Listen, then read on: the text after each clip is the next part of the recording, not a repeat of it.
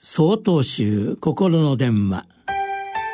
今週は「いつも」と題して山形県地蔵院佐藤智光さんのお話です。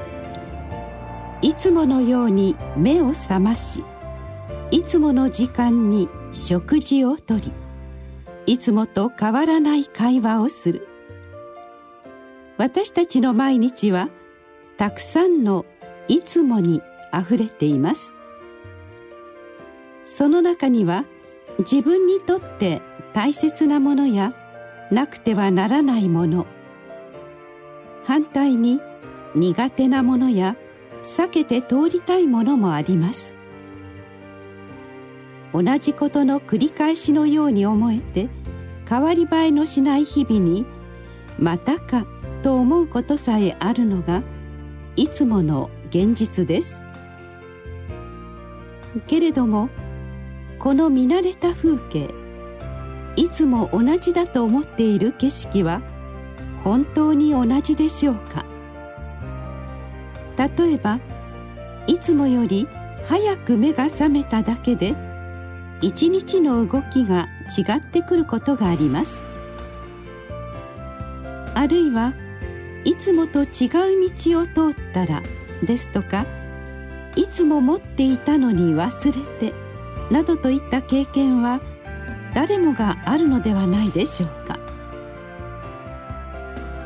天気や気温さらには予期せぬ事故や災害はいつもの景色を一変させてしまいます。そう考えてみると私たちの毎日は決していつも同じではないのだ。気づかされます。変わり映えしないと思っている毎日も当たり前のようにあるものも家族や友人も苦手なものも避けて通りたいものも全て実に儚く危ういバランスの上に成り立っているのです。私たちを取り巻くたくさんの「いつも」それは二度とない瞬間。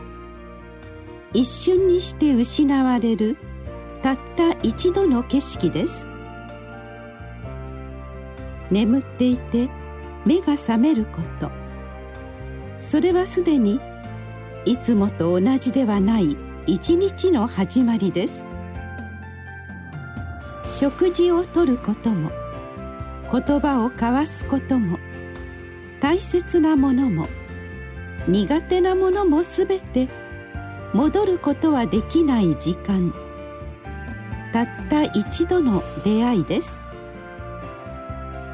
そう気づくことができた時私たちはいつも奇跡の中にいるのです。